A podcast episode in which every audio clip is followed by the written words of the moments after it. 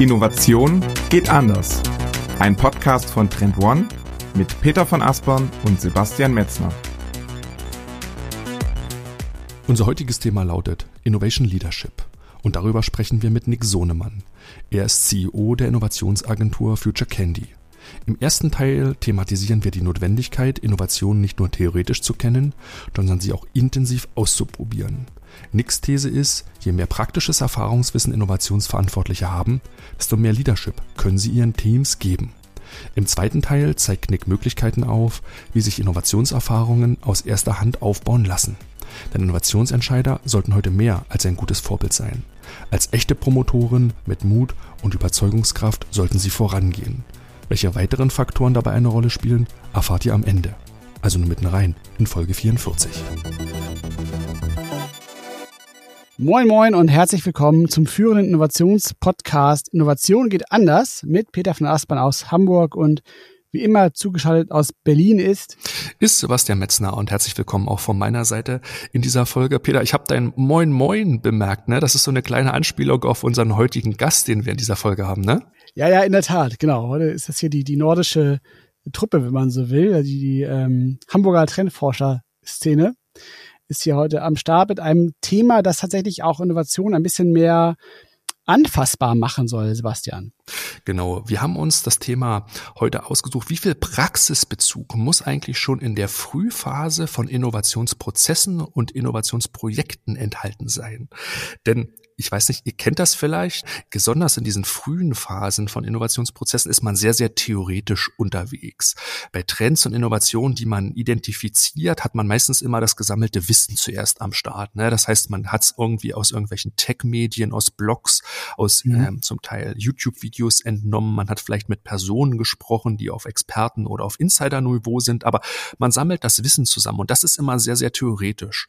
Und das wollen wir heute so ein bisschen hinterfragen, indem wir einfach mal so fragen, was wäre, wenn Innovationsverantwortliche und Innovationsteams direkt von Anfang an Innovationen wirklich anfassen und ausprobieren können, wenn sie mit Innovationen in Interaktion treten können und wirkliche Erfahrungs- und Lernwerte kollektieren. Mhm. Und dazu, Peter, haben wir uns heute einen Gast aus dem Norden eingeladen. Ja, genau, so ist es. Und zwar ist das Nick Sohnemann. Nick ist Unternehmer und CEO und Gründer von Future Candy, einer Agentur für erfolgreiche Innovationen. Moin Nick, schön, dass du heute bei uns bist hier im Podcast. Ja, moin Peter, moin Sebastian. Hi, ich freue mich schön, äh, bei euch zu sein hier. Schönen Gruß aus dem virtuellen Future Candy Podcast Office. Coole Sache. Danke für die netten Worte und ich freue mich bei euch im Podcast endlich mal als Gast auftauchen zu können. Schön. Du hast vor circa zehn Jahren, 2012, Future Candy gegründet. Seitdem ist echt viel passiert. Nick, wer bist du und was macht ihr bei Future Candy genau? Future Candy wurde offiziell am 4. Januar 2013 gegründet. Also wir sind jetzt im neunten Jahr und, und nächstes Jahr machen wir die große zehnjährige Party. Äh, da laden wir auch alle Ex-Mitarbeiter ein und Mitarbeiterinnen. Wir, ähm, wir sind eine Innovationsagentur. Ähm, wir, wir, und Agentur verrät es schon. Wir, wir, wir sind halt sehr umsetzungsorientiert und versuchen das zu sein. Und äh, genau, also was wir, glaube ich, heute in dem Podcast besprechen können, ist ja, dass wir, dass wir mal zeigen, äh, wie, das, ich behaupte ja immer, dass die Unternehmen in Deutschland kein intellektuelles Problem mit der Zukunft haben. Die wissen eigentlich alle sehr gut Bescheid, auch durch eure Arbeit. Ja, was sind eigentlich so die wichtigen Trends und was sind die großen Player und was sind die Geschäftsmodelle? Aber sie haben Umsetzungsprobleme. Sie kommen oft nicht dahin, und, um eigene Ideen in den Markt zu bringen, weil sie sich verzetteln, weil tausend Sachen dagegen sprechen. Und wir versuchen das mit Future Candy so ein bisschen zu lösen, dieses Problem, dieses Umsetzungsproblem, indem wir die Leute, die Manager, sowie auch die Mitarbeiter und Mitarbeiterinnen emotional auch begeistern wollen. Und wir machen das häufig durch alle möglichen Produkte, die wir da anbieten können, und die haben halt immer was mit emotionaler Bindung zur Zukunft zu tun. Der ganze Name, unser ganzer Markenauftritt sagt es ja schon. Also Candy ist ja eine Süßigkeit und wir, wenn man so will, metaphorisch suchen wir die Süßigkeiten der Zukunft, also konkrete, schöne Sachen aus der Zukunft, die versuchen wir in die Gegenwart zu bringen. Und die Süßigkeiten sind natürlich Sachen für den Kunden. Und ähm, insofern äh, ist, also das ist jetzt sehr metaphorisch natürlich. Ähm, und wir, wir wollen halt einfach Leuten erstmal die Angst nehmen, wir wollen sie begeistern, wir wollen sie emotional packen. Das ist sicherlich etwas, wofür wir stehen möchten und ich glaube auch stehen. Und ich kann ja vielleicht ein, zwei Beispiele geben. Und es ist, glaube ich, interessant für die äh, Hörer und Hörerinnen, die das jetzt hier häufiger hören, euren Podcast, die haben ja wirklich eine ganze Menge in den letzten Folgen, in den 40, über 40 Folgen ja gelernt. Also sehr viele strategische Ansätze. Und ich glaube, ich kann heute sozusagen da versuchen, äh, zu deren, dem Erkenntnisgewinn nochmal so ein paar ganz operative, pragmatische, aber auch sehr praktische Sachen zu zeigen. Wie kann man das eigentlich in so einer Abteilung, in so einem Unternehmen verankern? Wie kann man Unternehmen, äh, wie kann man Innovation spürbar machen? Wie kann man diese Trends, über die alle in den Studien reden, wie kann man die erfahrbar machen? Und da kann ich, glaube ich, ein, zwei ganz interessante Sachen zu sagen. Mhm. Das heißt ja ein bisschen auch, dass du im Grunde ja auch, genau wie wir eigentlich auch immer so sehr stark am Puls der Zeit bist natürlich auch mit den neuesten Trends und Innovationen selber auch beschäftigst. Und im Grunde habe ich gerade gedacht, ist ja dieses Thema Theorie versus Praxis ja dieses Jahr oder Anfang des Jahres ja auch selbst so ein bisschen widerfahren, nämlich mit der CES. Ne, weil da, ich hab, du bist auch schon ein paar Mal ja auch selbst da gewesen, ne, in, in Las Vegas auf der CES und hast ja dieses Jahr das auch wieder vorgehabt, da hinzureisen, hast es dann aber doch wahrscheinlich auch vernünftigerweise dann irgendwie nicht gemacht, ne? Ähm, und hast dann dieses Mal selbst auch das Thema eher so über die Berichterstattung verfolgt und warst nicht selber vor Ort. Und ich finde, daran kann man bestimmt auch, oder kannst du bestimmt auch sehr gut diesen Unterschied mal erklären. Also wie ist das, wenn man jetzt vor Ort ist? Und wie ist das, wenn man das nur auch so über die Medien wahrnimmt? Und was ist so der Unterschied für dich? Also ich glaube, der, der Unterschied ist, ist, liegt natürlich auf der Hand. Also ist ja äh, logisch, dass gerade bei der CES ist ja eine Technologiemesse und das Besondere das ist vielleicht auch eine der Sachen, die für die Feature Candy steht. Das Besondere ist ja, dass Technologien sind die Beweisstücke der Zukunft. Also wenn ich heute auf die CS fahre, dann hat sich ja irgendein Erfinder irgendwas ausgedacht, weil er erkannt hat, entweder weil Investoren ihn draufgebracht haben oder irgendwelche coolen, smarten Leute in seiner Uni oder weil er selber drauf gekommen ist, dass irgendein Problem gelöst werden muss. Dann hat er sich überlegt, hm, okay, dann mache ich jetzt mal dafür eine Technologie. Und, ähm, und diese, diese Technologie ist also eine These. Ja, also diese These ist, dass da ein Problem gelöst werden muss, um die Welt besser zu machen. Jetzt mal so ganz strategisch hergeleitet. Und diese, diese Technologien sind also Beweisstücke der Zukunft. Wenn wir da jetzt hinfahren, wie ich jetzt und ihr vielleicht, dann guckt man, gucken wir uns das an und dann denken wir, okay, cool, hm, das ist ja so eine Art Indiz für die Zukunft. Also ich weiß, irgendwie, da sind jetzt viele Investoren, die arbeiten gerade oder Erfinder, die arbeiten gerade im Bereich Sleep Tech. Ja, dann weiß ich, da gibt es ja sogar die CES-Redaktion, hat ja einen eigenen Bereich und dann nennt sich dann Sleep Tech. Oder der nächste Bereich heißt Mental Health Fitness. Ja, dann weiß ich, okay, das scheint jetzt gerade, äh, das ist ja einmal ein Trend. Ihr würdet es als Trend identifizieren vielleicht. Ich sehe es dann, äh, und man sieht es eben daran, dass da jetzt Erfinder dran arbeiten, dass Investoren da rein, Geld reingeben und dann kann man das erstmal sozusagen thematisch erahnen. Aber, und jetzt das Entscheidende, man ist dann da auf der Messe und nimmt das in die Hand und guckt sich das an und sieht, wie das produziert ist, ob das sinnvoll ist, drückt da die Knöpfe und merkt, okay, das ist wirklich eine sinnvolle Sache. Und das ist nicht nur irgendwie verrückter Typ, der sich da, der zufällig Geld hatte und da irgendwas gebaut hat, was gar nichts bringt. Ähm, und, und das ist, glaube ich, der Unterschied. Und das ist, fällt echt sehr viel schwerer, das alles online zu machen. Wir haben uns dagegen entschieden, natürlich auch aus, äh, aus Pandemiegründen, aber am Ende sind wir auch, bin ich auch Unternehmer und ich frage mich halt, so eine Reise nach Las Vegas kostet dann echt viel Geld. Und wenn ich dann sozusagen, dadurch, dass auch sehr viel Absagen da waren von Ausstellern, habe ich gedacht, okay, also um das jetzt zu machen, da muss sozusagen das Ergebnis auch über oder muss zumindest normal sein, so wie es in den letzten Jahren war. Das war ein Grund, da nicht hinzufahren am Ende. Und ähm, ich hab, muss sagen, es ist schwer. Also die, die Sachen jetzt nur so virtuell zu erleben, ist, ist echt unglaublich schwer, weil du, du hast, und das ist ja eine der Problematiken, es gab mal in den 80er Jahren den Pepsi-Test. Kennt ihr den? Das war so ein Marketing, berühmter Marketing-Failure der, der Cook Marketingabteilung damals aus Atlanta. Die haben geglaubt, äh, weil sie die, äh, Pepsi ist gerade auf den Markt gekommen, ich weiß gar nicht genau wann, ich glaube Ende der 70er Jahre oder Anfang der 80er und wurde immer größer in den USA. Und ähm, Coke hat gesagt, scheiße, was machen wir? Und hat dann gesagt, sie machen einen Blindtest im Supermarkt. Äh, so, und der, der, der Supermarkt hat äh, sozusagen dann beide Co Cokes, äh, Coke und Pepsi nebeneinander angeboten und die Gäste dort äh, mussten äh, einen Schluck nehmen und dann entscheiden, was ist jetzt was. Und ihr ahnt es schon, der ist natürlich da nach hinten losgegangen, weil alle gesagt haben, 90 Prozent, oh, die Pepsi ist aber viel leckerer, ohne es zu wissen. Weil, und jetzt kommt das Entscheidende, nur ein Schluck von Pepsi, die ist viel süßer, schmeckt viel besser als ein Schluck von Coke.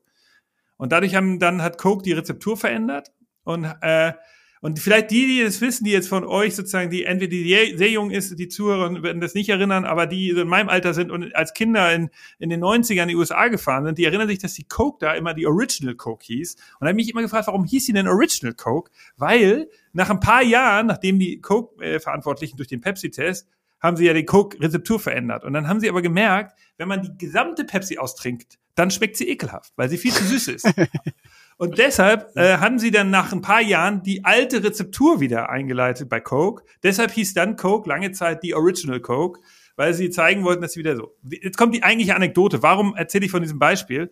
Weil der Pepsi-Test ähm, umgekehrt ist das gleiche, was mit Technologie passiert und warum es Future Candy gibt. Weil ich kann nun mal nicht nur einen Report lesen. Report lesen über eine Technologie, über das Metaverse, zum Beispiel, habt ihr, glaube ich, auch einen Podcast gehabt, ist halt ist halt der Pepsi-Test umgekehrt. Ich, wenn ich jetzt einfach nur fünf Minuten eine Virtual Reality-Brille aufsetze, als Entscheider oder als Information, Innovationsverantwortlicher, dann passiert genau das Gegenteil von dem, was mit Pepsi passiert ist beim Pepsi-Test. Ich denke, was ist das denn für ein Mist?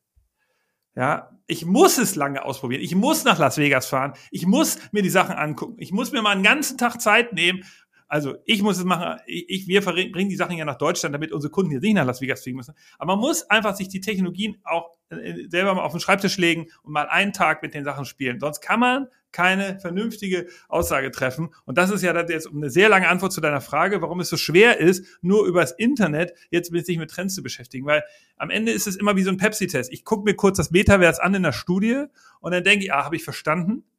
Und dann habe ich aber gar nichts verstanden in Wirklichkeit. Es ist eigentlich sozusagen, es fehlt alles. Und das ist genau das, was wir versuchen mit Future Candy zu lösen. Kann ich gut nachvollziehen, Nick.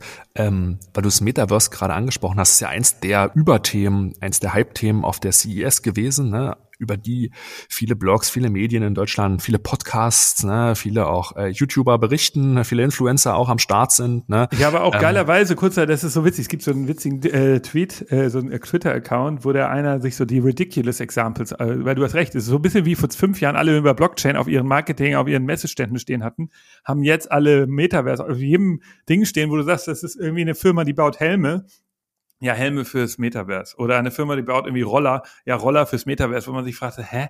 So, haben die überhaupt verstanden? Keiner hat so richtig verstanden, was das Metaverse ist. So, oder es gibt ja auch kein Metaverse of Things oder sowas. Also, selbst das stand da.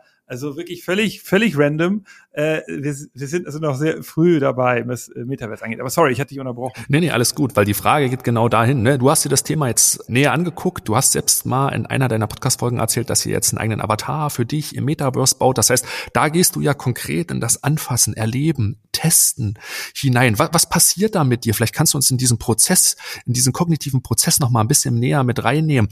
Was beobachtest du auch dann bei anderen Personen, wenn die sich mit dieser Technologie dann mal leibhaftig auseinandersetzen. Ja, ja. Was, was passiert da einfach? Also wir, wir bieten ja unseren Kunden verschiedene äh, Produkte an. Und äh, also wir, wir, wir, wichtig ist ja am Ende, wir wollen äh, als Ziel, wir wollen Firmen dazu bringen, dass sie Innovationen sich ausdenken und die dann auch umsetzen idealerweise. Und jetzt kann man ja verschiedene Anfangspunkte wählen. Also ich meine, ihr macht ja auch da sozusagen auch sehr ähnliche Sachen. Wir äh, wir glauben eben daran, dass Technologien, hatte ich ja schon gesagt, helfen, weil das sind gute Einfallstore. Leute nehmen gerne Technologien in die Hand, die gucken sich das an. Jetzt ich könnte es auch anders machen. Ich könnte sagen, ich, ich mache jetzt mal eine statistische äh, Untersuchung der Demografie und komme mit so einer demografischen Studie zum Kunden und sage, pass mal auf, wir gucken uns mal die Bevölkerungsentwicklung der nächsten Jahre an. Das ist, könnte auch ein Anfangspunkt sein, aber es ist halt nicht unser. Ja, also sozusagen nur mal zur Erklärung. Wir kommen also über Technologien. Warum? Weil Leute erstmal da extrem niedrige, also auch skeptische Menschen, so beim, bei, wenn sie auf so einem Workshop sind, dann sagen die, oh ja, komm, das gucke ich mir mal an. Also auf so, in so einem gewissen Szenario, so einem geschützten Raum hat eigentlich niemand Probleme, Technologien auszuprobieren. Ja, vor allen Dingen, wenn das nicht ihr Business-Account ist, sondern es ist irgendein Account, den wir den eingerichtet haben. Also auch so Datenthemen, wenn das alles keine Rolle spielt, dann haben eigentlich keiner hat damit Probleme. So, das ist erste. Und das ist, glaube ich, jetzt schon mal so eine kleine Story, die ich auch den äh, Hörern jetzt mit, oder Hörern Hörern, Hörerinnen mitgeben kann. Äh, wenn man so will, bieten wir so ein bisschen das trojanische Pferd der Zukunft an. Also, weil ich glaube, wenn, wenn Innovationsverantwortliche den Auftrag haben, äh, dann, ja, wir müssen jetzt mal uns was Neues ausdenken. Oder wir müssen die Firma verändern. Da merkt man ja schon, der, das sind alles so, wenn ich so mich vor meine mit, mit, äh, Kollegen stellen würde und sagen, pass auf Leute, wir müssen die Firma verändern, da hat ja schon gar keiner mehr Bock drauf. Ja, müssen will keiner und ähm, verändern will auch keiner. Aber wenn ich äh, sozusagen so äh, das trojanische Pferd reinrolle und sage, pass auf, wir haben jetzt hier so einen Innovationstag, wo wir mal alles Neue ausprobieren können, also ganz schematisch jetzt gesagt, so, so läuft das bei uns ja nicht ab, aber äh, damit man es jetzt mal hier als Beispiel erklärt, ähm, dann dann sagt ja erstmal jeder, oh ja, cool, äh, lass mal machen. Und dann äh, setze ich mir so eine Brille auf und oder ich, ich probiere mal irgendwie so ein, so ein neues Mobilitätsdevice oder ich, ich, ich lass mir mal irgendwas beim 3D-Drucker ausdrucken oder ich esse äh, äh, ich, ich fliege mal eine Drohne irgendwo hin. Also die, der, und was passiert dann ist eben, die Leute haben emotionales Gefühl, auch Erfolgserlebnis, weil die denken, oh krass, ist ja unglaublich, wie das, wie cool das ist. Und die Technologie ist ja teilweise schon extrem gut. Also es hattet ihr, glaube ich, auch mit dem Podcast mit, mit Sandro ja besprochen äh, über das Metaverse, wie, wie, wie super gut die, diese ganzen ähm, VR-Brillen inzwischen sind im Vergleich zu dem, wie es mal vor, vor ein paar Jahren war. Und insofern, ich glaube, das ist nochmal so ganz wichtig. Es gibt so ein emotionales Gefühl. Leute haben sind positiv aufgeladen. Und das ist das, was wir dann liefern. Und aus diesem Gefühl entsteht dann natürlich eine höhere Bereitschaft, sich zu verändern. Und das, das, das, schaffst du halt nicht, indem du sagst, ja, Leute, jetzt, ihr müsst euch ändern. Äh, so schaffst du es halt nicht. Und das ist, glaube ich, das, was sozusagen, wenn ihr so wollt, äh, Unterbau ist von dem, was wir so anbieten. Ähm, und ähm, konkret geht's natürlich dann, wird's dann auch, dass Kunden sagen ja nicht nur, lass uns mal ein bisschen Technologie ausprobieren, sondern die wollen ja auch irgendwas. Äh, so ein, der, der, der, der Chef von der Abteilung sagt ja, wir wollen irgendwie am Ende brauchen wir jetzt irgendwie eine neue Idee für unsere Mitarbeiter, weil wir im Homeoffice sind oder eine New Work Idee oder wir brauchen ein neues äh, Konzept für unsere äh, Online, für unseren Content. Ja, wir arbeiten jetzt für so ein großes Medienunternehmen, die ähm, überlegen jetzt schon, wie kann man im Metaverse dann ja, was kann man im Metaverse machen? Da wollen die natürlich auch Handlungsempfehlungen wissen. Aber bevor sie da sozusagen sehr konkret werden, wollen sie die Leute erstmal emotional berühren. Also so, das, diese beiden Sachen versuchen wir zu verbinden und dadurch eben Events zu machen, indem wir äh, Technologie den Leuten nahebringen. Inzwischen machen wir die Events natürlich auch remote. Das heißt, die Leute kriegen das nach Hause geschickt. Und äh, dann kriegen sie Anleitungsvideos oder so Schulungen einen Tag bevor das Event losgeht und so, ja. An dieser Stelle ein kurzer Hinweis auf unser neues Innovators Webinar mit meinen Kollegen Lara Brückner und Thorsten Reda. In der neuen Webinarreihe erfahrt ihr alles zum systematischen Trendmanagement. Wie können Innovationsverantwortliche mehr Fokus in ihre Arbeit bringen? Wie können sie die interne Sichtbarkeit ihrer Ergebnisse erhöhen? Und wie können sie alle Stakeholder in der Organisation mitnehmen? Thorsten und Lara stellen euch dazu die erfolgreichsten Strategien, Lösungsansätze und Praxistipps vor. Am 17. und 25. Februar finden die nächsten beiden Webinare statt. Natürlich ist das Ganze für euch kostenlos. Auf trendone.com slash Webinar könnt ihr euch nun euren Platz sichern. Den Link findet ihr wie immer auch unten in den Show Notes und dann wieder zurück in den Podcast.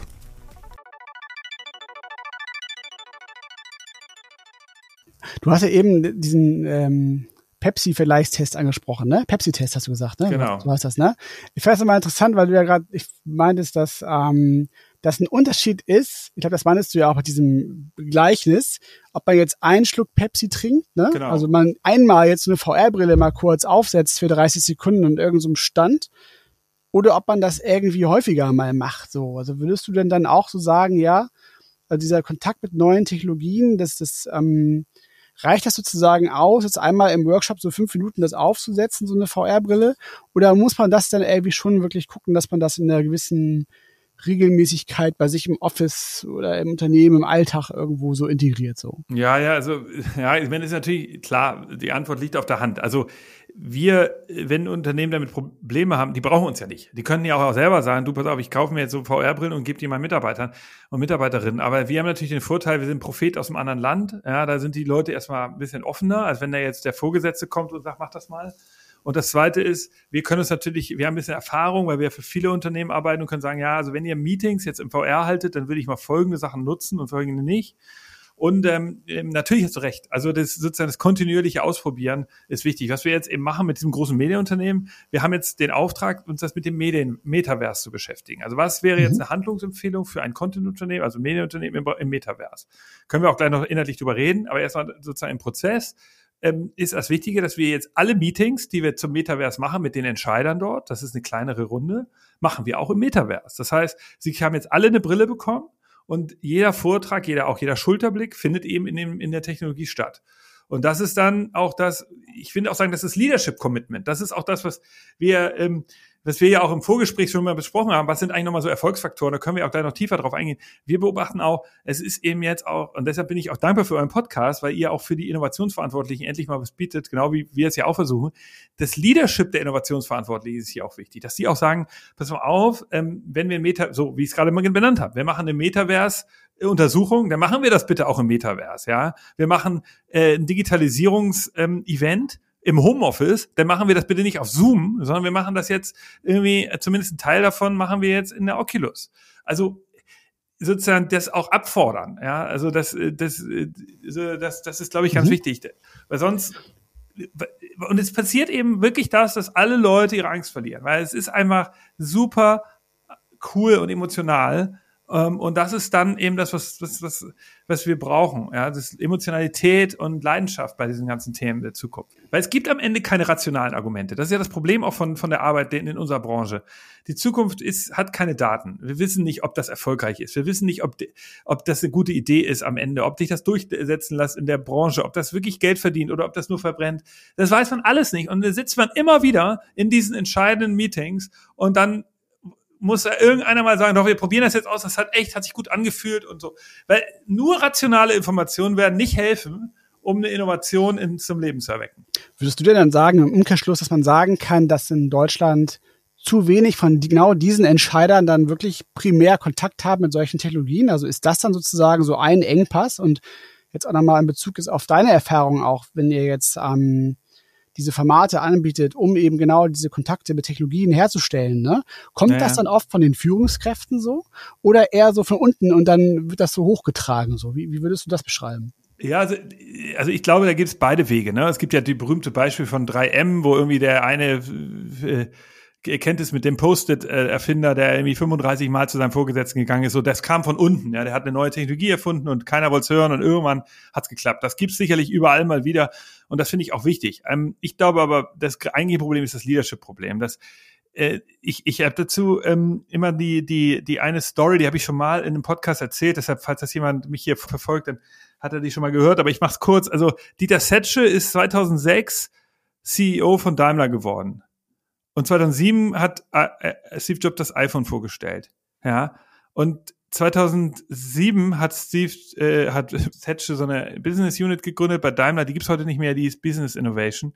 Und die hatte den Auftrag, neue Geschäftsmodelle der Mobilität für Daimler zu entdecken. Und sie haben einen Typen eingestellt, der gerade seine Masterarbeit geschrieben hat über ähm, Carsharing. Und den, äh, der hat so ein Konzept entwickelt, das hieß City Smart. Und das ähm, äh, äh hat er dann vorgestellt bei, beim Vorstand ähm, bei Setchel 2008.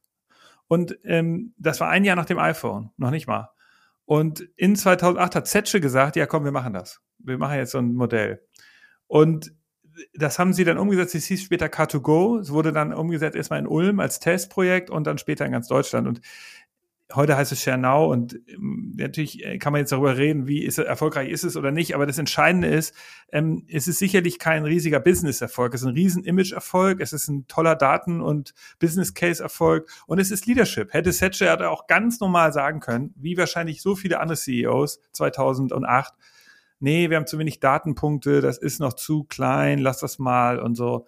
Und er hat aber so sein Boldness ergriffen. Und ich glaube, das ist so ein schönes, sehr illustratives Beispiel für, wie man es wie man es eben machen kann als, als Leader.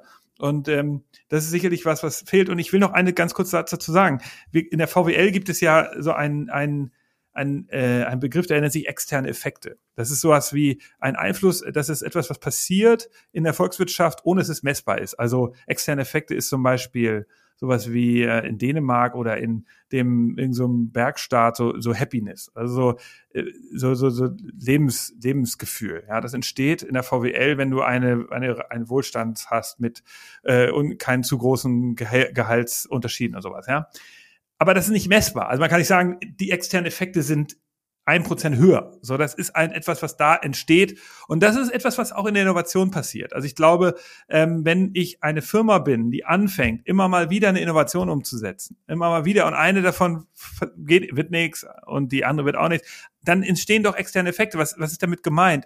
Es ist sowas gemeint wie Bockfaktor für die Firma zu arbeiten, also Employer Branding, weil der eine Mitarbeiter und dachte vielleicht, ey, ich habe eine Idee und die wurde umgesetzt. Der erzählt das in der Kantine rum, ey, wisst ihr, was krass ist? Mein Innovationschef, der setzt die Idee um, die ich, dann sagt natürlich die Kollegin, ey, das ist ja krass, ich habe auch eine Idee. Und so entsteht so eine Sogwirkung und die ist eben nicht zu messen. Da kann man nicht sagen, okay, ich will später so eine Sogwirkung von zehn Prozent haben. Es, es, passiert so, das ist halt das, was, was ich glaube, was, was nochmal, weil du es ja jetzt auf deiner Frage so, ist das etwas, was, was man in der Firma verankern muss und ist das auch ein Führungsproblem? Und ich sage ja, weil sie und viele Führungskräfte unterschätzen diese, sogenannten, ich würde es nennen, externen Effekte. Lass uns noch mal so ein bisschen den Problemraum aufmachen. Also du hast schon gesagt, durch diese dieses fehlende Leadership, durch diese hohe Distanz, durch diese Ferne von den direkten Innovationen. Und wenn man halt immer viel theoretisiert und so, dann, dann passiert aus deiner Sicht viel zu wenig. Was, was sind denn die Probleme, die dadurch entstehen?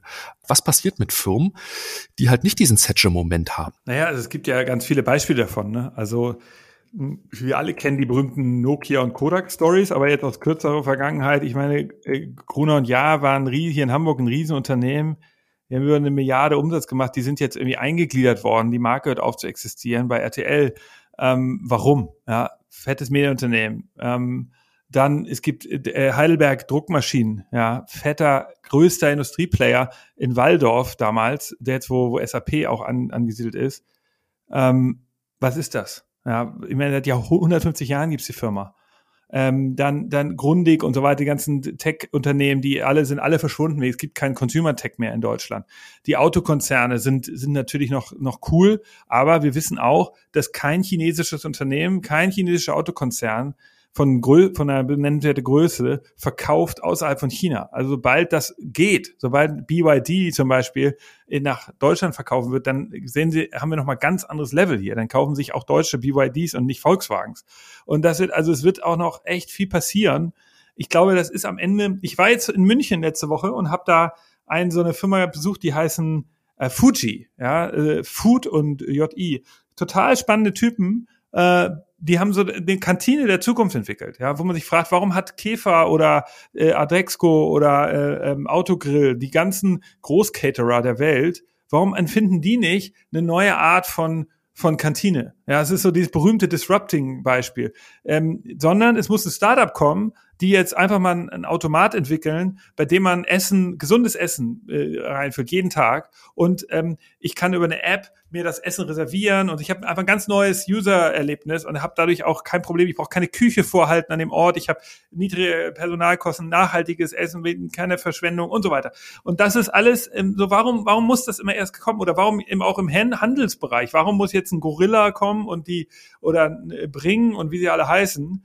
Ähm, statt das hätte doch Edeka und Lidl schon mal vor ein paar Jahren machen können. Also man fragt sich, warum das so ist. Und äh, wir, äh, wir, wir versuchen natürlich, ich glaube, das teilweise ist ein Systemproblem, weil eben die, die sind immer, viele der, der Entscheider in den großen Unternehmen warten eben auf äh, sozusagen den, den perfekten Moment oder sie suchen irgendwie der, die letzten rationalen Informationen, um das zu machen. Und dann, und Startups haben da natürlich das Glück, dass sie häufig ein bisschen mehr aus der Passion, aus der Naivität handeln können.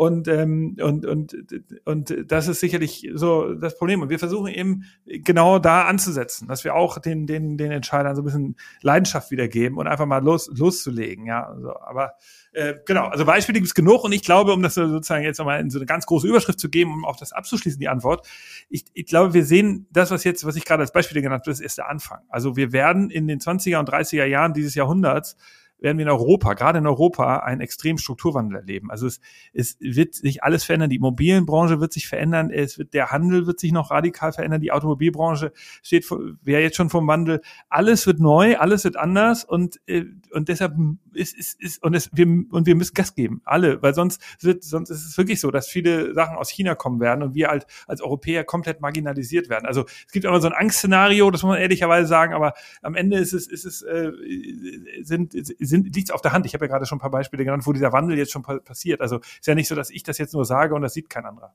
Ich meine, Schnelligkeit ist halt ein großer Vorteil von deinem Ansatz, ne? weil du Menschen frühzeitig mit wirklich praktischen Innovationen und Trends in Verbindung bringst, ziehst du es auch dann von der Geschwindigkeit nochmal höher. Ne? Ich, du es gesagt hast, ich kann mir das bei YouTube angucken, kann darüber noch ein Buch lesen, noch einen Blog-Eintrag, mit dem nochmal sprechen, so dann total mich absichern. Wenn du Leute schon ganz frühzeitig in den Kontakt bringst, entmystifizierst du die Dinge ja auch so. Ne?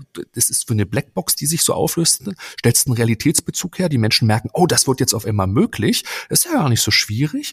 Dadurch bringst du ja auch ein gewisses Momentum, eine gewisse Acceleration und Beschleunigung halt so rein. Was sind denn aus deiner Sicht und von Future Candys Sicht aus eigentlich die präferierten Lösungswege, ne, um Leuten relativ frühzeitig mit Innovationen in Kontakt zu treten? Was macht ihr da so? Ähm, ja, das ist eine super Frage. Ne? Also wir kriegen eigentlich äh, sozusagen zwei unterschiedliche Pfade oder drei, die, wie Leute überhaupt zu uns kommen oder was sie was von uns wollen. Das erste ist, es gibt natürlich Unternehmen, die wirklich jetzt anfangen, also da gibt es Branchen wie eine Versicherung oder Banken, die sind einfach ein bisschen spät dran, die haben in den letzten zehn Jahren noch nicht so viel gemacht und die legen jetzt los und sagen, pass auf, wir wollen jetzt Zukunft machen. Und dann haben die eine sehr diffuse Anfrage. Und sagen, ja, Nick, also wir wollen mal in die Zukunft, äh, wir wollen die mal erleben. Und das ist dann natürlich nicht so einfach, wenn man nicht weiß, was meinen die jetzt genau. Das gibt es auf der einen Seite. Da muss man sich das mit denen, muss man sich hinsetzen, muss man erstmal so einen, so einen Scoping-Workshop machen und erstmal rausarbeiten, was, was stellen die sich überhaupt vor.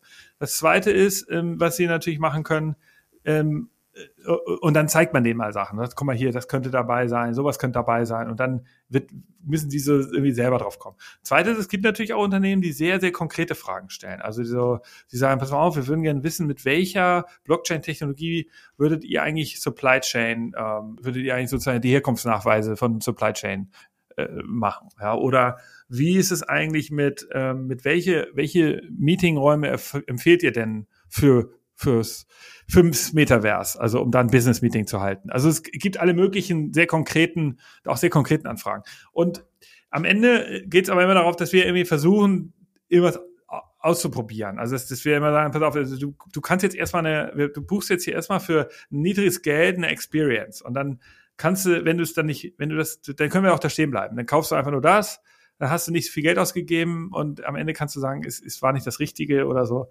Ähm, so, das ist ja auch okay. Also ich glaube, da, so irgendwie, das, das ist natürlich so ein bisschen das Doofe bei uns, muss man ehrlicherweise sagen, dass die, ähm, dass ich das nicht so streamline lässt. Ich kann nicht auf die Webseite so ein E-Commerce-Produkt anbieten und sagen, pass mal auf, buchen Sie jetzt 45 Minuten VR-Session oder so. Das wäre ich mir mein Traum, dass man alles immer so in so ganz krasse Produkte gießen kann. Aber es geht leider nicht. Man muss immer am Anfang erstmal ein bisschen den Leuten reden, verstehen, was sie wollen und, und so weiter.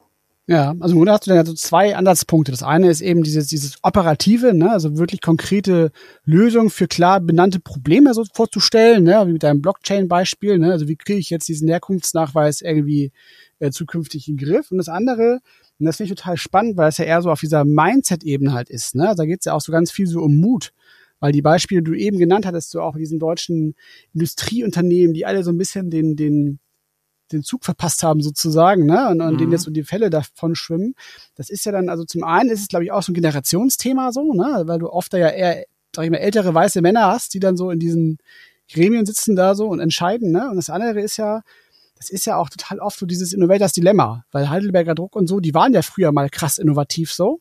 Richtig. Und jetzt haben die aber nicht so Bock gehabt, sozusagen ähm, ihr eigenes Business abzusägen mit neuen Innovationen, so, weil das ist ja halt oft genau die Herausforderung, auch jetzt, was du meinst mit diesen Kantinen, dass du jetzt so ein Rational bist oder wer auch immer, der solche Maschinen herstellt, diese diese Konvektoröfen für sogenannte Kantinen so, dann willst du die ja gerne weiterverkaufen und willst jetzt nicht irgendwie was Neues bauen, was ja dann Kerngeschäft kaputt macht so, ne? Und, ja, da, ja, diesen Mut musst du ja erstmal so aufbringen und, und so Zuversicht aufbauen, dass du sagst, ja krass, diese neuen Technologien werden meine Kunden ähm, die werden eine viel bessere, eine viel bessere Experience haben. Und das macht total Sinn, da jetzt aufzuspringen, so. Und ich glaube, das ist ja auch was, was du so ein bisschen jetzt angesprochen hast. Das ist dann auch so dieses, dieser Mut so zu sagen, ja, ist klar, ne, diese Technologien sind jetzt da und wir befassen uns damit und nehmen in Kauf, dass wir uns auch dann selber irgendwo disruptieren sozusagen, ne? Weil das ist ja auch immer so ein, eine krasse Hürde, so, wo man drüber springen muss. Ne? Ja, also ich glaube, dass ich habe jetzt ja seit mehreren Jahren Erfahrung, ihr auch in dem Markt, und ich kann nicht sagen, woran es wirklich liegt. Also du sagst jetzt mhm. fehlender Mut.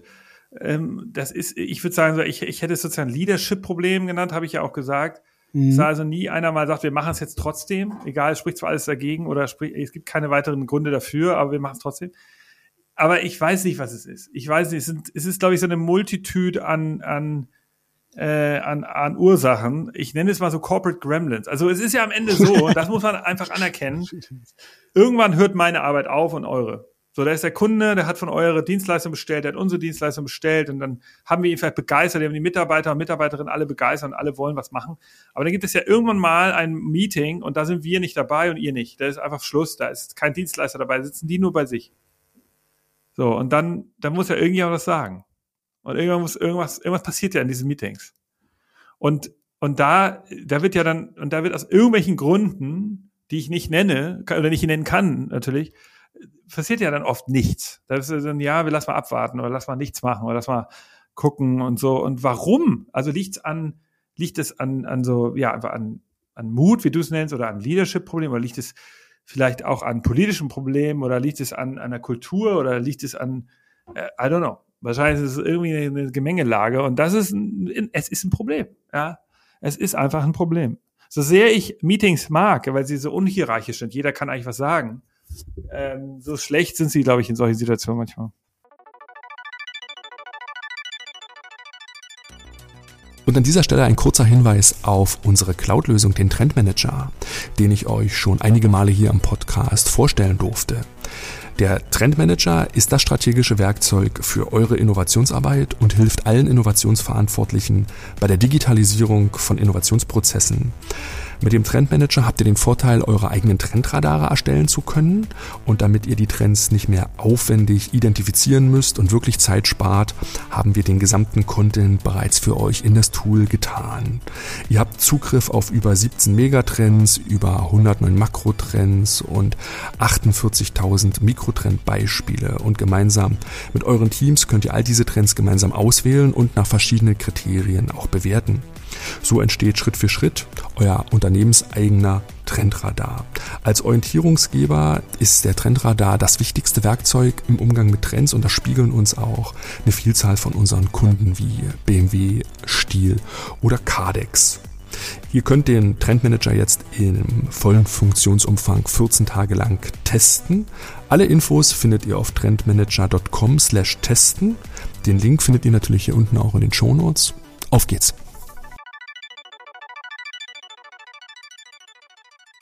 Ich glaube, in vielerlei Hinsicht ist es manchmal auch ein Timing-Thema, dass man denkt, es gibt ein ideales Timing, denn häufig ist bei technologischen Innovationen immer die Machbarkeitsillusion da. Nur weil etwas machbar ist, ist es halt auch interessant. Aber ist es auch gleichzeitig dann relevant für zum Beispiel das Businessmodell, für die Zielgruppe? Ist der Kundennutzen schon hoch genug? All diese Dinge, die versucht man sich ja dann so ein bisschen zurechtzulegen und am Ende kommt man zu der Konklusion, das ist vielleicht noch nicht das richtige Timing für uns, lass doch mal abwarten. Und wir wissen alle, nichts tun ist keine Logik. Du musst, du kannst diese Strategie fahren und kannst sagen, wir warten ab, aber dann bist du dann schon in der Smart Follower Rolle. Und da hatten wir ja auch einmal Peter in der Folge beleuchtet, dass man diese Taktik fahren kann und für wen die die richtige ist. Da gibt es durchaus Begründungen, aber in vielerlei Hinsicht ist halt dieser First Mover Advantage ja etwas, was man anstrebt und machen sollte. Die Frage ist halt, wann muss man wirklich First Mover und Mut haben, Neugierde haben, um da reinzugehen. Aber das, was ich bei dir verstanden habe, Nick, ist, dass du zum Beispiel, und das fand ich immer sehr, sehr smart, dass du so eine Art Tech-Flatrate hattest, wo du den Leuten jetzt auch in den Corona-Zeiten, das ist so ein bisschen meine Frage, die Exponate, die Technologien ihnen ins Büro oder auch nach Hause schicken kannst. Dieses ganze Thema Erlebnis, lebt ja davon, dass ich die Dinge haptisch anfassen kann, experimentieren kann, damit Lernerfolge habe. Kann man das digitalisieren jetzt in Corona-Zeiten? Weil die Box hast du früher ins Büro geschickt. Die Leute sind heutzutage nicht mehr so sehr hm, im Office, sind viel im Homeoffice. Wie geht das zukünftig voran? Kann man diese Erfahrungsprozesse digitalisieren zukünftig auch? Ja, absolut. Also guter Hinweis, ich hatte ich gar nicht erwähnt, wir haben so ein Abo, das nennt sich äh, für Technologien, das heißt äh, TechFlat, weil das entstanden, da sieht man mal, wie, wie wir innovieren, wir ist entstanden von so Kunden, die uns gebucht hatten für so Events, die gesagt haben, ey, so geil, dass, es, äh, dass wir mit euch wieder so viel emotionales, positives Gefühl hatten, wir wissen jetzt wieder mehr, was wir machen wollen, also alles, was wir eben schon besprochen haben. Aber die haben dann gesagt, irgendwie doof, dass das immer so zeitlich limitiert ist, ihr, sind, ihr geht's jetzt wieder weg und können wir das nicht hier behalten? Und dann haben wir da dieses Produkt entwickelt. Also da sieht man auch, wie sozusagen, wie man das ja so schön sagt, wir haben unseren Kunden zugehört, was sie gerne hätten, haben dafür dann ein Produkt entwickelt. Und das ist heute dieser TechFlat, genau, und die funktioniert genau so. Also einmal im Quartal verschicken wir an unsere Kunden eine Box und da sind äh, ganz viele Technologien drin. Und dann schicken sie uns das zurück und dann kriegen sie die nächste Box. Und wir, äh, das ist so ein rollierendes System. Das heißt also, wenn äh, Kunde A jetzt irgendwie diese coolen 3D-Drucker hat, dann kriegt den äh, äh, Kunde B jetzt erstmal die Drohne und, äh, und die Hologrammbrille und so weiter und dann wechseln die beiden ähm, sozusagen im nächsten Quartal. Dadurch haben wir auch so, ist auch sehr effizient und nachhaltig und wir müssen nicht so viel Technologien, nicht so viel Müll und so weiter. Ähm, das nur sozusagen zum Modell. Und du hast recht, da ist genau das. Die Kunden können das eben drei Monate behalten und haben eben ganz viele interessante Sachen, die sie damit machen. Also wir hören das ja auch immer wieder. Also einige machen so zum Beispiel regelmäßige so Drink Friday Events. Das war natürlich vor Corona eher wo sie dann zusammengekommen sind und dann sozusagen zum Feierabend da gemeinsam Sachen ausprobiert haben. Zwei, eine zweite machen da äh, so kleine Programmier-Hack-Sessions, dass sie sagen, so pass auf, wir brauchen einmal im Monat einen geilen neuen Case für eine der Technologien und die ähm, werden dann intern oder auch extern kommuniziert, dass dann sagen die, ey, guck mal, wir haben schon was im, äh, in, in der Augmented Reality Sache gemacht, weil sie so sozusagen das als Anforderung hatten, um sich zu positionieren bei Kunden. Also dann wiederum andere machen das ähm, mit Kunden, äh, die machen so Unboxing-Events, die, po äh, die posten dann ja, guck mal hier, die Box von Future Candy ist wieder da und dann wird äh, im Intranet oder SharePoint oder so und, und, Teams wird das dann kommuniziert. Also es gibt alle möglichen Aufhänger und genau das ist, da passiert natürlich, es ist viel mehr, was dann ausprobiert wird an, an so einem Tag und auch nachher äh, viel mehr, also es wird auch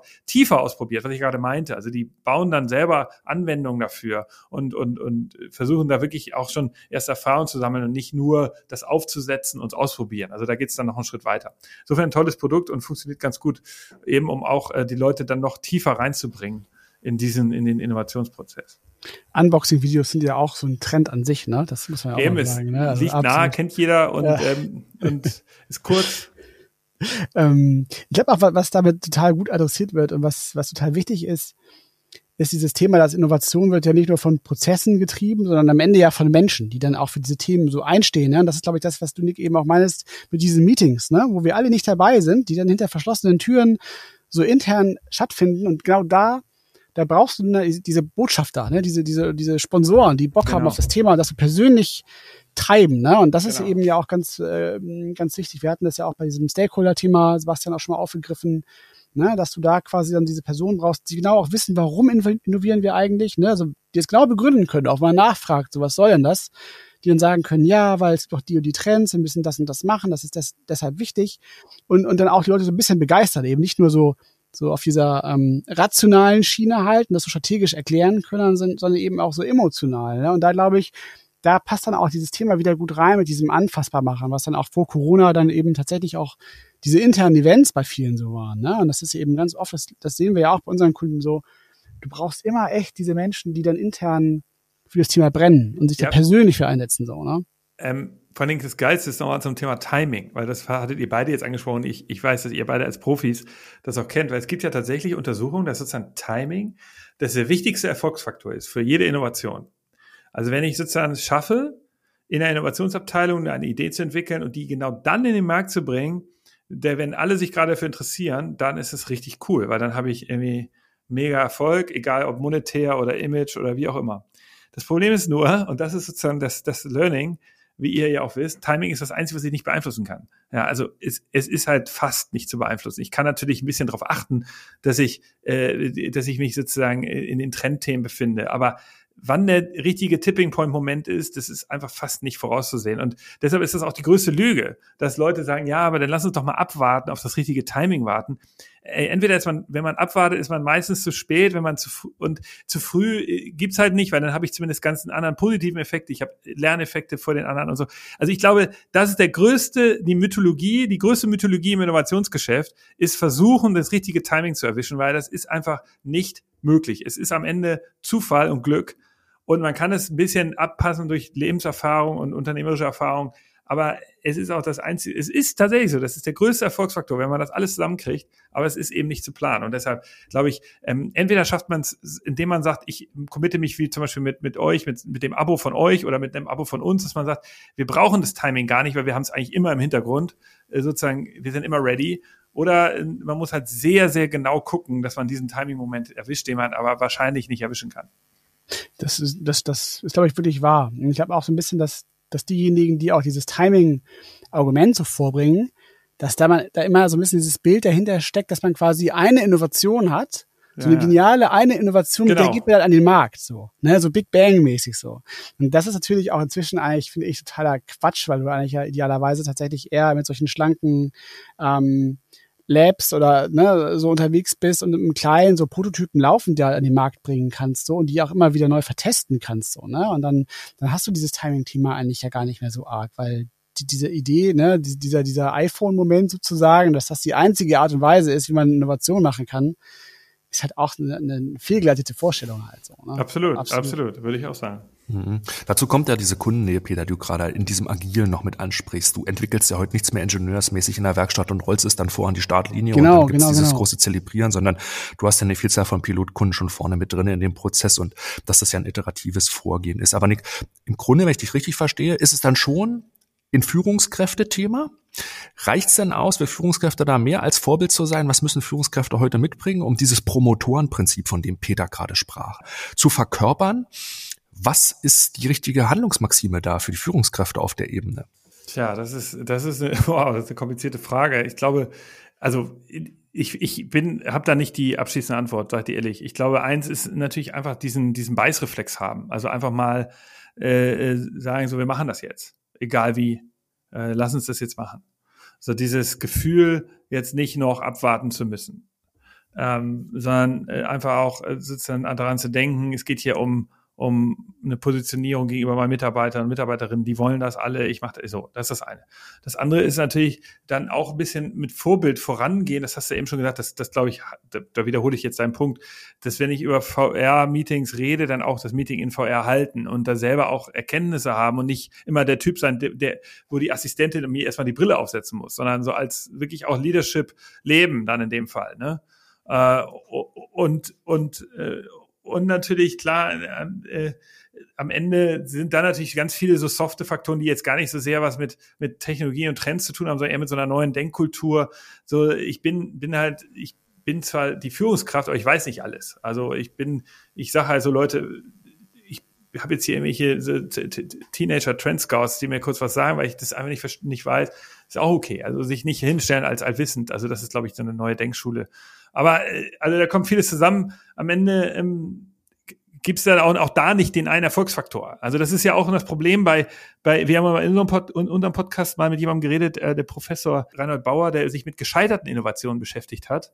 Und der hat so ähm, sieben Typologien über gescheiterte Innovationen analysiert und hat so rausgearbeitet an so die ganz großen Projekte, sowas wie das AT&T Picture Phone, ähm, das, äh, der, der, der Transrapid äh, und sowas. Und was sind eigentlich so die, die Gründe, warum sowas scheitert? Und da gab es halt so sieben Typologien. Aber es ist sozusagen das Problem, was er mir dann erklärt hat, ist, dass die nicht umgekehrt funktionieren. Also ich kann nicht sagen, wenn ich diese sieben Sachen weglasse, dann funktioniert es. Und er sagt auch, es gibt, er glaubt nicht daran, dass es eine Erfolgssystemliste gibt, also eine Art Checkliste. Ich muss alle diese 25 äh, Punkte erfüllen und dann dann wird es ein Erfolg. So, so funktioniert es halt nicht. Es gibt am Ende immer so, so, so, so, so gewisse Muster, äh, aber die helfen natürlich auch immer erst dann, wenn es falsch gelaufen ist. Also ich, ich kann dann erst analysieren und sagen, okay, diesmal hat es daran gelegen. Aber es ist eben nicht ähm, äh, so, dass man, dass man, dass man, dass man mit Checklisten arbeitet. Und das ist, ist deshalb ist es so wichtig, was ich ja eingang, was ich ein paar Mal jetzt schon gesagt habe. Warum es am Ende so und ihr ja auch Menschen, es sind Menschen, die Entscheidungen treffen, die dafür einstehen und die das, die dann die Lerneffekte auch generieren und sagen, wir machen das jetzt und deshalb glaube ich, ähm, das sind so die Sachen. Deshalb ist Leadership als Gesamtbegriff finde ich da eigentlich am besten. Mhm. Überzeugungstäter halt. Das assoziiere ich immer damit. Du schaffst, und das ist ja auch der große Mehrwert, den du lieferst, dadurch, dass du ihm die Exponate zur Verfügung stellst, dass du die live erlebbar machst, ne? eine Überzeugungskraft, die aus einem selbst heraus entstehen kann, weil ich die Dinge wirklich erlebt und Erfahrungen damit gesammelt habe. Ich will noch mal auf ein kritisches Thema kommen, weil eine Vielzahl von Führungskräften ist in den letzten zehn Jahren auch in Silicon Valley gepilgert, weil sie dachten, komm, wir müssen diese, diese verrückte Kultur des Valleys, die Startups, ne, die Big Tech Player aus erster Hand dort erleben. Wir machen da so Rundreisen und wir schauen uns das an, wir sprechen mit den Leuten und sammeln da Lernerfolge. Das ist ja auch eine, eine Art von direkten Kontakt zu Innovatoren, zu Innovation, zu Trends aufzubauen. Ne? Einige haben dann die Dependancen da eröffnet und, und, und. So ein bisschen kritisch könnte man sagen, das ist eine Art von Innovationstheater, die da in den letzten Jahren gespielt worden ist mit diesen Reisen. Was gibst du Unternehmen mit? Was gibst du Innovationsverantwortlichen mit, damit sie nicht anfangen, Innovationstheater zu spielen? Ja, super Frage. Ähm, und wir bieten ja auch tatsächlich Reisen in Silicon Valley an. Auch nach China übrigens. Wir machen das jetzt auch. Äh, nach China geht ja jetzt nicht mehr. Das machen wir so Asienreisen, Seoul, Singapur, Taipei im Herbst. Und wir wollen jetzt im April auch in Silicon Valley. Aber ähm, zu, zu deiner Frage, das ist, ist, ist wirklich ein Problem. Also diese, äh, äh also ich, ich, ich meine, so das Problem ist ja Alibi. Also wenn ich sozusagen Kunden da erwische, das ist für mich ein bisschen doof. Die jetzt sagen, ich will in Silicon Valley, die dann, wo ich aber schon merke, die wollen eigentlich nur mal dahin, damit sie sagen können, sie sind da gewesen, dann ist es eigentlich äh, ja überhaupt nicht das, was wir, was uns was bringt. Und ich glaube, der Unterschied ist eben äh, am Ende ernst gemeinte Gespräche, also auch wieder eine, eine, eine echte Haltung, äh, also Commitment, Leadership ähm, äh, und, und so, wie hast du es gerade genannt? Ähm, Überzeugungskraft. Überzeugungs, genau. Also ich glaube, der, der feine Unterschied, wie man eben entdecken kann, ob es Theater ist oder ernst gemeint ist, sind Gespräche. Also wenn ich, wenn ich überlege, wie viel, wir machen so 15 Termine mit unseren Leuten dann in, im Silicon Valley, mit verschiedenen Firmen. Und wenn, wenn ich dann sehe, da sind dass sich keiner das LinkedIn-Profil notiert und keiner den Namen, die Visitenkarte nimmt oder das irgendwie äh, digital sich mit denen verbindet, dann ist das Theater. Dann ist es wirklich nur Quatsch. Und dann kostet das auch viel zu viel Geld. Der Unterschied ist aber, wenn ich das ernst meine, dann ziehe ich mir da das Wissen. Das sind ja alles Unternehmer oder irgendwie äh, Manager in, in den Startup-Firmen da dann, dann will ich ja von denen was lernen. Auch wenn es vielleicht inhaltlich ganz was anderes ist, kann ich, ich kann jetzt nichts direkt von denen lernen, äh, weil ich das Produkt genauso mache. Aber ich kann über die Kultur was lernen. Ich kann verstehen, alleine schon, wie sie, wie die Entscheidungen treffen, wie die kommunizieren. Und da gibt es so viele Kleinigkeiten. Und das ist äh, der Unterschied. Also echt ernst gemeinte Gespräche mit diesen Menschen, äh, Neugier und, und dann auch wirklich versuchen, Wissensaustausch zu machen, umgekehrt auch was zu erzählen. Also sagen, ey, we, we in Germany, we do it differently, ja, ja, bla bla bla. Mhm. Also, mhm. Der, der, das ist der Unterschied zwischen Theater und ernst gemeint. So ein bisschen so eine Art Ablasshandel dann auch teilweise, ne? Das ist ähm, klar, aber ich, früher ich, bei uns ich, ja auch mal so. Das klar. Absolut. Also ich kann auch verstehen, dass man das kritisch sieht. Ja, ich weiß auch, dass ich das häufig höre von Leuten, die sehr versiert sind, also die ganz oft schon, äh, die sehr viel erfolgreiche Innovationsprojekte machen, die lachen auch über sowas. Äh, die sagen oder nicht lachen, aber die belächeln, da sagen ja, ich war auch schon mal da vor fünf Jahren im Silicon Valley und so. Hm. Ich glaube, der Unterschied ist, glaube ich, der Denkfehler für Leute, die nicht, die da auch so ein bisschen lächelnd drüber gucken, ist, äh, kann ich ja hier erklären sagen, dass wenn man jetzt nur nach Silicon Valley fährt, um zu Google zu fahren, dann würde ich auch sagen, das ist Theater, weil am Ende ist es auch Theater. Google hat sogar schon so ein Visitor Center und Facebook auch. Also da kommt man also auf diesen Campus und dann, dann sind dahinter sind so die Büros und ich werde aber dann nach rechts geschickt in das Visitor Center. Da gibt es eine Kantine mit, äh, mit leckerem Essen und ein bisschen Lichtern und da sind so coole LEDs und dann gibt es einen Raum und dann wird da ein Vortrag gehalten. Das ist aber tatsächlich überhaupt nicht das, was das Silicon Valley ausmacht, sondern die, das Besondere sind ja die vielen Startups, die da entstehen, immer und immer wieder. Und das ist ja auch das, was wir auf den, auf den Trips zeigen. Und die eben in, in, einer, in einer Stadt leben, wo wirklich nur Leute leben können, die Gas geben, weil das so teuer ist da. Also, und denen, die ja natürlich auch international sind. Also, ich meine, Silicon mhm. Valley ist ja nicht amerikanisch, sondern da leben ganz viele Chinesen, äh, Araber oder natürlich auch Europäer. Und die versuchen Produkte für die Welt zu bauen. Die bauen ja nicht Sachen für Amerika. Das sind ja, äh, das sind ja Sachen, die weltweit funktioniert müssen und so. Das ist halt das Interessante. Und ich glaube, das sind Sachen, die kann man da sehr gut lernen und die kann man eben nicht in Frankfurt lernen oder in Berlin so schnell, weil das äh, ist eben was anderes. Wenn ich in Berliner Startup bin, dann baue ich, wenn ich sehr erfolgreich bin, auch mal was für die Welt. Am meisten sind das deutsche Produkte. Und das ist der Unterschied. Also es ist halt eine ganz andere, ein bisschen andere Kultur und ähm, auch sehr äh, umsetzungsstark, weil die gehen halt sehr stark in dieses um. Da sind wir schon wieder wahrscheinlich auch zu tief drin. Aber ich glaube, man kann auch heute noch viel aus dem Silicon Valley lernen. Und ähm, ich kann aber auch verstehen, dass wenn jemand schon mal da war, dass er dann natürlich denkt, ja, oh Gott, immer noch Silicon Valley, immer noch Silicon Valley. Äh, ich, stimmt, man kann auch nach Berlin fahren und tolle Unternehmen treffen. Kann man auch machen. Absolut. Auf jeden Fall. Ja, ja, also wir können jetzt also ein bisschen von diesem Thema ne, Innovation anfassbar machen mit mit mit ähm, ja wirklich Technologie, die man dann auch sich, ins Büro holt oder jetzt sogar auch dann Reisen macht und ne, zu den Innovatoren quasi hinreist. Ne, ist ja so ein bisschen das ähnliches Motiv, das so ein bisschen mehr erlebbar zu machen. Was mich immer interessieren würde, ist so ein bisschen, ob es aus deiner Sicht da so eine, eine, eine thematische Grenze gibt, weil das sind jetzt ja alles immer auch viel so B2C-Cases. Ne? Aber wenn ich jetzt quasi so ein keine Ahnung, so ein deutscher Mittelständler bin, der jetzt irgendwelche Maschinen herstellt, ne, da, da kann ne, und mir jetzt nicht da, da irgendwelche Maschinen so als Gadget ins Büro schicken lassen kann, so, ne? Sondern ähm, quasi jetzt eher so, so B2B-Industriemaschinen mache und dann vielleicht eher so mich mit Geschäftsmodellinnovationen vielleicht beschäftigen muss, so, ne? Also wie das alles dann digitalisiert wird und, und wie das zukünftig dann läuft, dass die dann die Maschinen nicht mehr verkaufen, sondern vermieten oder wie auch immer. Ähm, was würdest du dann sagen? Also wenn so jemand jetzt sagt, ja, das ist doch für mich alles gar nicht relevant, weil was soll ich denn da jetzt anfassen so? Was würdest du dann sagen dazu?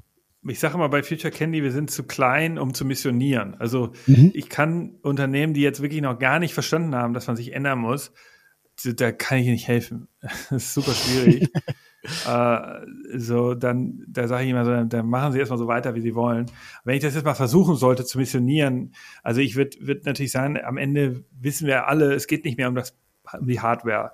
Und das ist auch eins der Probleme in Deutschland, dass wir ja mhm. äh, mhm. zu viele Ingenieure haben, die in Unis noch Hardware gelernt haben und die sozusagen ihre Skills ausleben wollen. Und wir, wir leiden ja darunter, dass wir, dass die Software-Ingenieure leider in Amerika gehen, weil sie da eben mehr verdienen können. Und das, darum geht es am Ende. Es geht um den Zugang zu der Hardware, auch im B2B. Also wir haben in Europa 2,5 Millionen Fabriken. Ja, ähm, die Fabriken sind leider teilweise veraltet, äh, dummerweise. Äh, zum Beispiel in Görlitz. Ja, Görlitz, da hat zwei ge super geile Eisenbahnwerke. Ja, also die, der, der Mao Zedong-Zug wurde dort gebaut. Also auch vor der DDR-Zeit gab es da schon ganz tolle äh, Eisenbahnen, die da gebaut wurden, die, die so und der Orient Express und so weiter ist da entstanden. Und Heute sind das natürlich veraltete Werke. Eigentlich total schade. Ja, man könnte sicherlich mit, dabei ist Eisenbahn gerade so ein wichtiges Produkt. Ja, alle, alle wollen weg vom Auto. Wir brauchen eigentlich gerade äh, Fabriken, die echte Sachen bauen. Problem ist nur, dass natürlich äh, natürlich der, der Zug so, das ist, ist dumm. Wir brauchen keinen, keinen teuren, edlen Zug, sondern wir brauchen irgendwie einen, den wir schnell steuern können, der flexibel, den man über eine geile Steuerungssoftware und, und die haben wir halt nicht. Und deshalb ist dieses Görlitz-Werk eingeschlafen, weil halt die Hardware, die sie bauen können, ist nicht mehr so interessant, ist eigentlich gerade interessant, aber nur die Hardware ist halt nicht so spannend. Wir brauchen halt irgendwie einen neuen Zugang, eine intelligente neue Mobilitätssoftware, die Züge steuern kann. Und das kann die in Görlitz leider nicht bauen. Und dass mhm. die, die, die sowas bauen können, die sitzen wahrscheinlich in, im Silicon Valley tendenziell. Und das ist so ein bisschen das Problem, um das mal so zu erklären. Und wir haben 2,5 Millionen Fabriken in, in Europa, mehr als in, in China sogar und mehr als in den USA. Also eigentlich sind wir in Europa perfekt aufgestellt. Aber leider, wie gesagt, sind einige eben so wie in Görlitz. Sie bauen halt irgendwelche alten Maschinen und die sind einfach nur so Maschinen. Aber wir brauchen einfach nicht die Maschine an sich, sondern wir brauchen sozusagen das, was die Maschine bauen kann, effizient, nachhaltig. Und dafür brauchen wir Software. Und diese Software, die entsteht leider nicht in Deutschland. Und das ist vielleicht so eine sehr einfache Erklärung auch dessen, was ich vorhin meinte mit Strukturwandel. Also das ist ja das, was auf uns zukommt. Die Wertschöpfung erfolgt eben nicht mehr über die Maschine, sondern über das, über die, die, die, die Software. Und das ist ja auch was, was eure Hörer und Hörerinnen sicherlich wissen werden. Deshalb brauchen wir das jetzt hier gar nicht so lange äh, diskutieren. Mhm. Aber wenn, wenn die Unternehmen so aus ihrer Kultur, aus ihrem Mindset, aus ihrem Leadership sagen, ne, wir, wir setzen uns mit der Zukunft auseinander, wir sorgen halt für diese Momente der Serendipität. Das ist auch etwas, was ich denke aus der Führung heraus ganz, ganz wichtig ist. Diese Offenheit, mit den Dingen in Kontakt zu kommen, die man selber noch nicht so richtig greifen kann, die auch zufällig kommen. Das zuzulassen ist für viele Führungskräfte sicherlich auch ein Thema, weil früher war es halt immer Command and Control, man hat versucht, das halt wirklich zu steuern. Heute muss man einfach diese Innovationen zulassen. Und jetzt komme ich zur Frage, nämlich der Rahmenbedingungen. Siehst du denn dann quasi, um diese großen Herausforderungen des Strukturwandels anzugehen, die Rahmenbedingungen, die gerade hier in Europa, in Deutschland ähm, wirken, ebenfalls als etwas, was, was man verändern sollte, ja. weil alleine die Unternehmen können alles richtig machen und es trotzdem nicht schaffen? Ja, ja, das ist natürlich, also jetzt wird's mehr politisch und ich meine, wer bin ich, ja? Also ich meine, ich bin hier ein Unternehmer mit einer kleinen Agentur und wir, äh, wir versuchen Unternehmen auf sozusagen betriebswirtschaftlicher Ebene zu helfen. Also ich, ich weiß gar nicht, ob ich mir jetzt anmaßen kann, dazu was zu sagen, aber ich, ich weiß, dass, was ich, was ich, so, ich lehne mich immer aus dem Fenster. Wenn ich jetzt sagen würde, was müssten wir in Europa ändern, wäre eine Sache, eine These, die ich hätte, wäre, wir bräuchten eine Sonderwirtschaftszone. Ja, also das wäre nicht das erste Mal, ähm, dass man sowas machen würde. Dass wir sagen würde, wir gründen einen Bereich in Deutschland oder in Europa, da, da gibt es vielleicht kein Arbeitsschutzgesetz, da gibt es vielleicht keine äh, oder jedenfalls nicht so stark. Gibt es keine Datenschutzgesetze, es gibt keine Gewerbesteuern, es gibt ähm, äh, nur, es gibt keine Benzinautos oder sowas. Also so eine Art Zukunfts-Disneyland, so negativ formuliert, positiv formuliert, Sonderwirtschaftszone, wo eben äh, Unternehmen, Startups hinkommen können und erstmal äh, sich entfalten, um dann damit sie nicht sozusagen sofort in die Mühlen der Gewerbesteuer kommen und so. Das hat China mit Shenzhen gemacht äh, sehr erfolgreich. Damals in den 80er Jahren und so, klar, war eine andere Zeit. Aber äh, ich, ich, ich glaube, so, so politische, so, so bold Statement der Politik fehlt. Also es ist natürlich auch irgendwie das Problem in Europa, dass wir haben irgendwie Berlin als Innovationsstadt, wir haben Barcelona als Innovationshub, äh, Dublin als Innovationshub, natürlich London jetzt gerade nicht mehr in der EU. Paris passiert einiges. So, es gibt in jedem Land irgendwie so ein Zentrum, wo, wo Sachen passieren. Aber die sind nicht miteinander in, äh, in Sync, wenn man so will. Jetzt können wir natürlich als in China sehen wir ja, dass das ganz gut funktioniert, dass die sozusagen äh, auch China in den sechs Provinzen steuern und sagen, pass mal auf, in der Provinz, die hat sich ausgezeichnet, die Sache. Also das kann man natürlich kritisieren und sagen, jetzt die Chinesen, das ist ja alles furchtbar und nicht demokratisch. Aber sozusagen, es gibt bei uns auch super ineffizient, weil es gibt, äh, man könnte ja sagen, Berlin wird die Retail-Innovationshochburg. Barcelona wird irgendwie KI und Dublin ist eher irgendwie äh, Social Media Hochburg oder wie auch immer. Und man könnte so ein bisschen versuchen, nicht nur über den Markt alles abstimmen zu lassen, sondern mal über auch über Technokratie und über ein bisschen äh, äh sozusagen in, interne Absprachen das ist vielleicht, aber also das ist vielleicht schwieriger als der erste Punkt. Eine Sonderwirtschaftszone ist sicherlich ein bisschen einfacher umzusetzen. Ähm, also es gibt auch Sachen, die die Politik machen kann. Und natürlich drittens, äh, die, die großen, äh, in Amerika investieren ja tatsächlich die großen äh, Rentenkassen äh, in die Startups. Also das ist so, dass die äh, großen, ist, in Amerika gibt es ja mhm, keine staatliche Rente, sondern es gibt nur private Rentenkassen. Das heißt, alle Arbeitnehmer zahlen in Rentenkassen ein und die müssen das ver, äh, ver, also an, äh, äh, hier anlegen, das Geld. Und die können auch in Startups investieren. Tun sie auch. Über die großen in, in, institutionellen Anleger, also Sequoia Capital und wie sie alle heißen, kleiner Perkins, die verwalten auch Geld von großen Versicherern. Und das ist in Europa eben nicht so. Es gibt einfach kein, es ist nicht erlaubt für Versicherungsunternehmen, auch äh, äh, in, in und auch weder die privaten natürlich noch und die gesetzlichen auch nicht, dürfen in Startups investieren. Und das ist schade, weil es wäre natürlich wahnsinnig viel Geld verfügbar und das könnte sicherlich Europa helfen. Ja, das sind auch, glaube ich, diese klassischen Skalierungsprobleme, die wir halt haben, ne? Die, wo dann auch dieser Kapitalmangel eine Rolle spielt, dann auch die, die jeweils viel zu kleinen Binnenmärkte halt, weil jeder europäische Staat halt auch viel zu klein ist, um da vernünftig zu skalieren, so, ne? Genau. Deshalb, ist so dein Punkt, auch so Cluster zu bilden. Ähm, aber, ja. aber das Problem ist ja auch sozusagen thematisch, dass natürlich mhm. durch, muss man ehrlicherweise sagen, durch die Merkel-Jahre, ohne dass jetzt, ich meine, ich, ich fand das ja okay und auch gut, wie sie das gemacht hat, aber sozusagen was das Thema Zukunft angeht, hat, ist ja nichts passiert und das ist sicherlich ein Problem. Also heute kannst du ja keine Wahl gewinnen, mit der du dich hinstellst und sagst, wir werden das digitalste Land Europas. Könnte ja man ja sagen, äh, Deutsch. So, das glaube ich, machen die in Finnland, können die damit Wahlen gewinnen in Deutschland nicht. Das interessiert keinen. Da sagen die ja, was, was soll das? Weil einfach, ähm, weil, weil es einfach sozusagen ein, ein kulturelles Problem gibt. Der, der Feuilleton ist auch nicht so weit. Die Leute, die in der, in den, in den größeren Redaktionen sitzen, sind eben auch technikfeindlich und so. Also es gibt sicherlich auch tief verwurzelte ähm, Probleme in Deutschland, die, die, äh, die, die ich auch nicht genau erklären kann, die aber anders sind, also so, die, die sozusagen dafür, die, die, die, die eben dafür sorgen, dass das alles sehr schwierig ist. Mhm. Jetzt könnte man, um die Silicon Valley-Analogie zum Ende vielleicht nochmal aufzugreifen, warten auf den Niedergang, weil auch das Valley ist ja ne, durch veraltete andere größere Player entstanden. Dazu ist halt quasi ne, dieser Humus gesät worden, auf dem dann andere jüngere Firmen dann wieder ansetzen konnten. Und hier können wir in Europa auch drüber warten, dass alles auf Deutsch gesagt den Bach runtergeht und der Humus, die Humusschicht entsteht und sich dann darum neue anwenden. Aber die Zeit haben wir nicht. Dazu ist unser Wohlstandsniveau auch ein bisschen zu hoch. Ne? Deswegen, Nick, denkst du denn, vielleicht nochmal ins ganz große Big Picture abgedriftet, wenn Unternehmen diese mehr diese Hands-on-Mentalität haben, ne, die Vorteile hast du jetzt dargestellt, lassen sich dann diese großen Strukturwandelthemen denn ähm, beheben und, und plädierst du dafür, dass wir hier in Deutschland quasi diese Hands-on-Innovationskultur schaffen, die erfahrungs- und erlebnisbasiert ist? Ist das was, was du dir wünschst, was auch so dein Purpose ist für die Zukunft? Ja, also ich bin ehrlicherweise in mir schlagender, je nachdem, wie ich morgens aufstehe, welcher Tag es ist, wie das Wetter draußen ist, bin ich manchmal total fatalistisch und denke, oh Gott, wann ziehen wir hier alle aus, äh, so, wann geht das hier zugrunde und wann denke ich dann nächstes Mal wieder so, nee, das wird schon noch. Ähm, also in mir, ich, hängt, ich kann es nicht genau beantworten. Ich, ich glaube, teilweise denke ich so, ist es alles hoffnungslos. Wirklich so, wir schaffen es gerade mit allem, was wir versuchen, ihr äh, versuchen wir sozusagen die, die, die, das, das Schlimmste zu verhindern. Ich weiß gar nicht, ob man das so sagen kann. Ich bin jetzt ja auch überhaupt nicht äh, einflussreich und ihr ja auch nicht. Am Ende müssen es die Unternehmen machen, aber wir versuchen zu helfen oh, so könnte man sagen. Oder auf der anderen Seite ist es so, nee, nee, das kommt schon. Also ich glaube, wir, wir, wenn wir, wenn die Europäer haben ja immer schon gezeigt, es geht. Und ich meine, Hamburg ist, ist jetzt eine Stadt, die ist irgendwie äh, wirklich nennenswert über 1000 Jahre alt und wir sind jetzt, haben uns immer wieder neu erfunden hier in Hamburg, wenn man es mal auf so einer regionalen Ebene sieht. Und das liegt auch daran, dass wir immer wieder neue Technologien hier in der Stadt äh, verankert haben. Jetzt der Hafen, dann der Flugzeugbau, dann haben wir FMCG hierher gebracht. Äh, jetzt Autobau gibt's auch in der Stadt. Es gibt äh, ganz viel Medienindustrie, als die Medienindustrie kam. Also Hamburg hat sich, ist ja ein Beweis dafür, dass es geht in Europa. Also die, die, die neuen Technologien siedeln sich an, sie werden akzeptiert, sie werden aufgebaut und es funktioniert.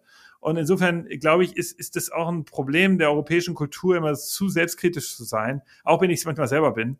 Also ich bin äh, manchmal kurzzeitig ängstlich, aber in Wirklichkeit doch sehr positiv.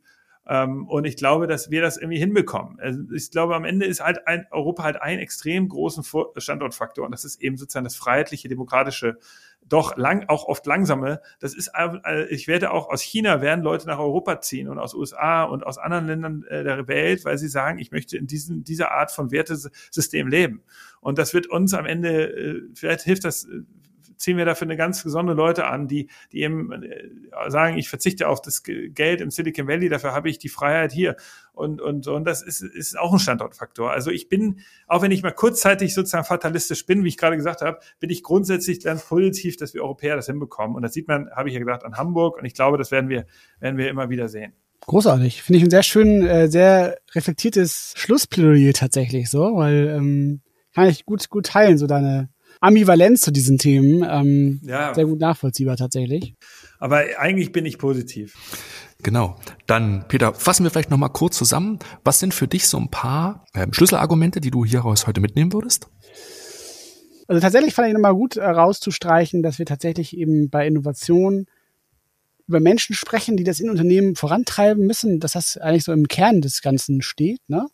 Und da dann auch eben dieses Puzzleteil des Anfassbarmachens Sinn macht und gut verankert ist, ne? Weil es darum ja auch geht, dann diese Menschen da zu überzeugen und mitzunehmen und die dann zu Promotoren zu machen, dass die dann diesen Funken dann sozusagen auch ins Unternehmen reintragen und deshalb eben auch dieses, ja, dieses tangible, dieses anfassbare ähm, eigentlich bei allen Arten von Innovationen sinnvoll ist. Eben ja auch bei diesen B2B-Innovationen, wo es vielleicht nur so um Services geht und so einen technologischen Layer, ne, aber dass es auch da total sinnvoll sein kann, eben ähm, äh, sich auch mit diesen Themen in so einer anfassbaren Form mal zu beschäftigen. Ähm, das fand ich einen total spannenden Aspekt, das habe ich für mich so mitgenommen.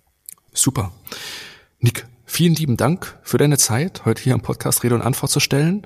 Ja, gerne, gerne. Ich kann nicht noch einen Werbeblock kurz machen, dass ich ja auch einen Podcast habe und das wär, hatten wir heute gar nicht so viel Zeit. Wir können ja noch mal eine Folge machen, wo ich noch mal so über die, so, es gibt ja so ein paar operative Tricks und Kniffe, die man auch machen kann, um Innovationen auch zu verankern. Also ein Tipp ist zum Beispiel, dass man, wenn man Innovation plant, eine Release-Party äh, vereinbart. Also man sagt, guck mal, wir wollen das jetzt machen, Leadership, alles ist dahinter, ich habe mich entschieden und dann sagt man, im halben Jahr ist die Party. So, da weiß man, man hat jetzt ein halbes Jahr, um das umzusetzen. Man macht sich selbst Druck. Und also solche mhm. Geheimnisse äh, äh kommen bei uns im Podcast, Geheimnisse in Anführungsstrichen, solche Stories haben wir ja in unserem Podcast. Also wer, da kann ich ja einen kleinen Werbeblock machen, also dass ich äh, da auch äh, einen kleinen Podcast habe, Future Candy, da könnt ihr auch gerne zuhören. Genau. Nick, wer mit euch jetzt Innovationen anfassen und direkt hands-on starten will, wie kann man dich erreichen? Was ist die beste Möglichkeit, um mit dir Kontakt aufzunehmen? Also klar, natürlich unsere Webseite ist ein ganz guter Anlaufpunkt, futurecandy.com. Da sind auch, ist meine E-Mail-Adresse auch zu finden. Ansonsten natürlich LinkedIn ist super. Und natürlich meine E-Mail-Adresse ist auch relativ einfach, nick at futurecandy.com. Auch die machen wir euch unten in die Shownotes rein, dann könnt ihr da nochmal raufschauen. Dann bedanken wir uns bei euch für das Zuhören. Wie immer gilt, bitte kommentiert, bitte liked, ganz besonders bei Spotify, da gibt es eine neue Bewertungsfunktion. Gebt uns gern fünf Sterne, dafür wären wir super dankbar. Peter, die nächste Folge erscheint wann? Äh, am 17. Februar tatsächlich, wie gewohnt am Donnerstag. Super, dann hört ihr von uns dann mehr. Nick, liebe Grüße nach Hamburg, vielen Dank, macht's gut, bleibt vor allen Dingen gesund. Genau, tschüss, vielen Dank, dass ich dabei sein konnte, war cool.